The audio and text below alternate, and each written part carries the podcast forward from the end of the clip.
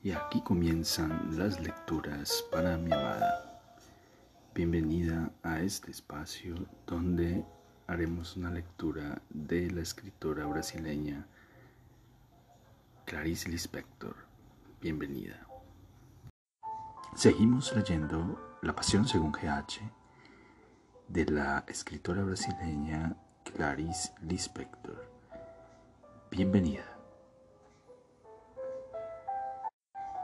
Y también hay a veces la exasperación de lo atonal, que es de una alegría profunda. Lo atonal exasperado es el vuelo que se alza. La naturaleza es lo atonal exasperado. Fue así como se formaron los mundos. Lo atonal se exasperó. Y que se miren las hojas, cuán verdes y pesadas son, se exasperan en cosas cuán ciegas son las hojas y qué verdes son. Y que se sienta en la mano como todo tiene un peso. El peso no escapa de la mano inexpresiva. Que no se despierte quien está del todo ausente, quien está absorto, siente el peso de las cosas. Una de las pruebas de la cosa es el peso, solo vuela lo que tiene peso y solo cae el meteorito celeste, lo que tiene peso. O todo eso aún yo que quiere el gozo de las palabras de las cosas. O eso es aún yo que desea el orgasmo de la belleza extrema, del entendimiento, del extremo gesto de amor. Porque el tedio es de una felicidad demasiado primaria y por eso me resulta intolerable el paraíso. Y no quiero el paraíso. Tengo nostalgia del infierno. No tengo categoría para permanecer en el paraíso porque el paraíso no tiene sabor humano. Tiene sabor a cosa y no tiene sabor a cosa vital. Como la sangre en la boca cuando me corto y chupo la sangre. Me espanto porque mi propia sangre no tiene sabor humano y la leche materna, que es humana. La leche materna es muy anterior a lo humano y no tiene sabor, no es nada. Ya lo experimenté. Es como el ojo esculpido de una estatua que está vacío y sin expresión. Pues cuando el arte es bueno es porque tocó lo inexpresivo. El peor arte es el expresivo, aquel que transgrede el trozo de hierro y el trozo de cristal y la sonrisa y el grito. Ah, mano que me sujeta. Si no hubiese necesitado yo tanto de mí para formar mi vida, habría tenido ya la vida. Pero es que eso en el plano humano sería la destrucción. Vivir la vida en vez de vivir la propia vida está prohibido. Es pecado entrar en la materia divina y ese pecado tiene un castigo irremediable. La persona que se atreve a entrar en este secreto, al perder su vida individual, desorganiza el mundo humano. También yo podría haber dejado mis sólidas construcciones en el aire, aunque supiera que eran desmantelables, si no hubiese sido por la tentación, y la tentación puede hacer que no se pase a la otra orilla. Pero ¿Por qué permanecer dentro sin intentar cruzar hasta la orilla opuesta? Permanecer dentro de la cosa es la locura. No quiero permanecer dentro, sino mi humanización anterior, que fue tan gradual, se convertiría en algo sin fundamento. Y no quiero perder mi humanidad. Ah, perderla duele, amor mío como abandonar un cuerpo aún vivo y que se niega a morir como los trozos cortados de una lagartija. Pero ahora era demasiado tarde. Yo habría de ser más grande que mi miedo y habría de ver que estaba hecha mi humanización anterior. Ah, he de demostrar tanta fe en la semilla verdadera y oculta de mi humanidad que no debo tener miedo de ver la humanización por dentro. No debo tener miedo de ver la humanización por dentro. Dame nuevamente tu mano, aún no sé cómo consolarme de la verdad. Mas, siente un instante conmigo, la mayor falta de creencia en la verdad de la humanización sería pensar que la verdad destruiría la humanización. Espérame, espera. Sé que después sabré cómo encajar todo eso en la practicidad diaria. No olvides que también yo necesito de la vida diaria. Pero, ¿ves, amor mío? La verdad no puede ser mala. La verdad es lo que es y exactamente por ser inmutablemente lo que es, tiene que ser nuestra gran seguridad. Así como el haber deseado al padre o a la madre es tan fatal que esto ha tenido que ser nuestro fundamento. Así, pues, ¿entiendes por qué tendrían miedo de comer el bien y el mal? Si ellos existen es porque esto es lo que existe. Espérame, sé que voy hacia una cosa que duele porque estoy perdiendo otras, pero espera que continúe un poco más. De todo eso, quién sabe, podrán hacer un nombre, un nombre sin palabra, pero que quizá arraigue la verdad de mi formación humana. No te asustes de ver cuán asustada estoy.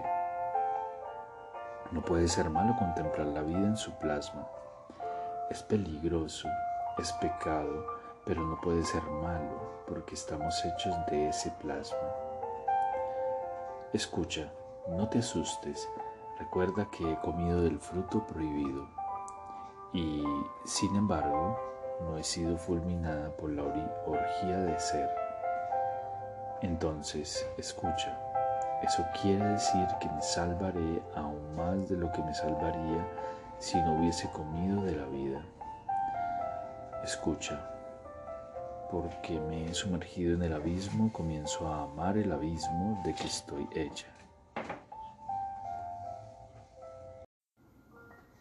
La identidad puede ser peligrosa por causa del intenso placer que se convertiría solamente en placer, pero ahora acepto amar la cosa pues el estado de gracia existe permanentemente. Estamos siempre salvados. Todo el mundo está en estado de gracia.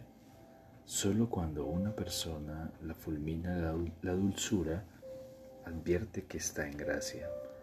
Sentir que se está en gracia es el don. Y pocos se arriesgan a conocer eso en sí mismos. Mas no hay peligro de perdición. Ahora lo sé el estado de gracia es inmanente. Escucha, yo estaba habituada solamente a trascender. La esperanza era un aplazamiento para mí. Nunca había dejado mi alma libre y me había organizado deprisa como persona porque es demasiado arriesgado perder la forma. Mas ahora veo lo que me acontecía en verdad. Tenía tan poca fe que había inventado solamente el futuro Creía tampoco en lo que existe, que remitía la actualidad a una promesa y a un futuro. Pero descubro que ni siquiera es necesario tener esperanza. Es mucho más grave. Ah, sé que estoy de nuevo enredándome en lo peligroso que debería callarme para mí misma. No se debe decir que la esperanza no es necesaria, pues esto podría llegar a transformarse ya que soy débil en arma destructora, y para ti mismo en arma utilitaria de destrucción. Yo podría no entender y tú podrías no comprender que prescindir de la esperanza en verdad significa acción y hoy. No, no es destructor.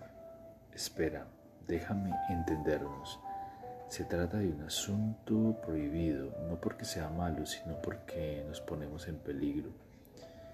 Sé que si abandono lo que fue una vida organizada por la esperanza, sé que abandonar todo eso en favor de ese algo más amplio que es estar vivo, abandonar todo eso duele como separarse de un hijo aún no nacido. La esperanza es un hijo aún no nacido, solo prometido, y eso hace daño. Más sé que al mismo tiempo quiero y no quiero contenerme más Es como la agonía de la muerte. Algo en la muerte quiere liberarse y al mismo tiempo teme abandonar la seguridad del cuerpo. Sé que es peligroso hablar de la falta de esperanza, pero escucha, se está produciendo en mí una alquimia profunda. Y fue en el fuego del infierno donde se forjó, y eso me da el derecho principal, el de equivocarme. Escucha sin miedo y sin sufrimiento.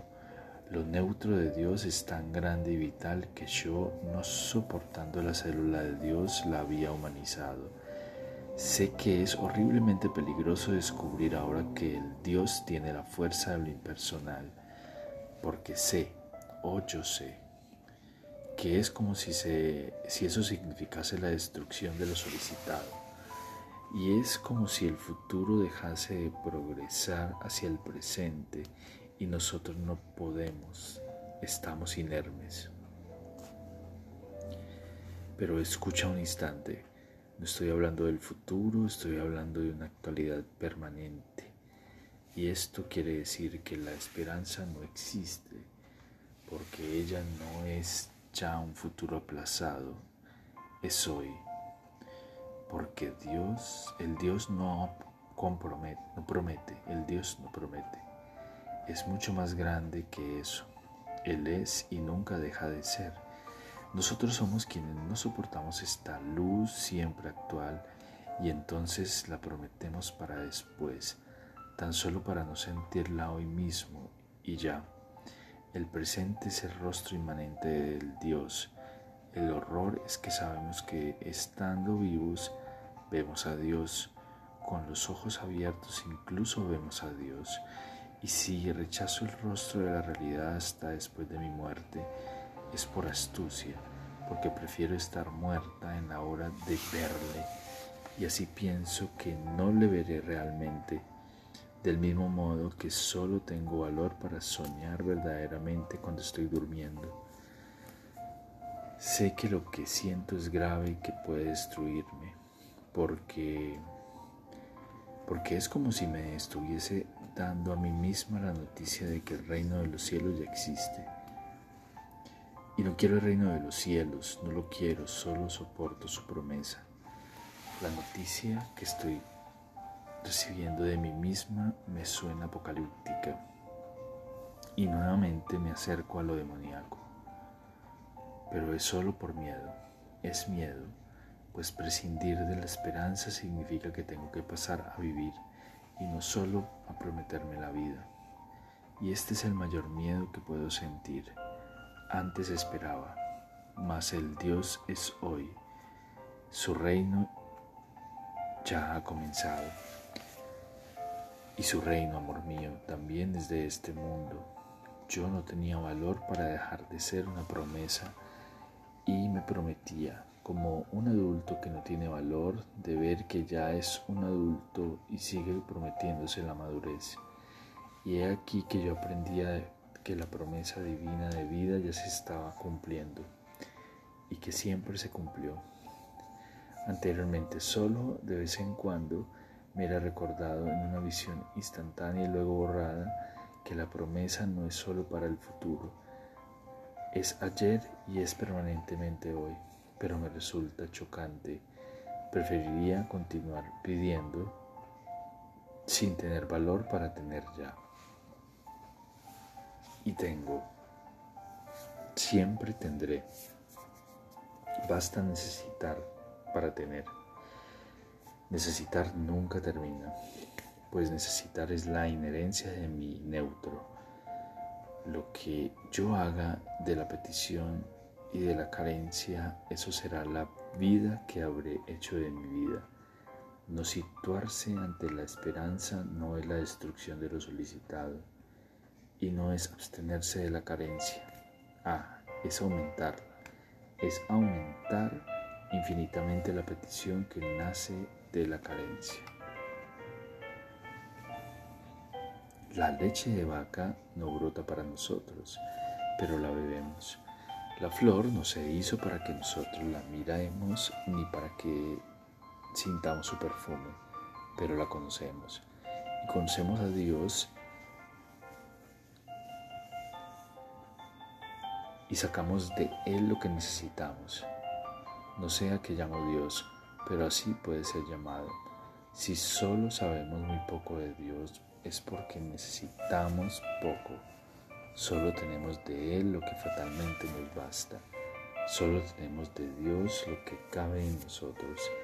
La nostalgia no es del Dios que nos falta, es de la nostalgia de nosotros mismos que no somos suficientemente. Sentimos la falta de nuestra grandeza imposible. Mi actualidad inalcanzable es mi paraíso perdido. Sufrimos por tener tan poca hambre, aunque nuestra pequeña hambre baste ya para hacernos sentir una profunda carencia del placer que tendríamos si tuviésemos más hambre. La gente solo bebe la leche que el cuerpo necesita y de la flor solo vemos hasta donde alcanza la mirada y su saciedad cansa. Cuanto más necesitamos, más existe Dios. Cuanto más podamos, más tendremos a Dios. Y aquí terminan las lecturas para mi amada.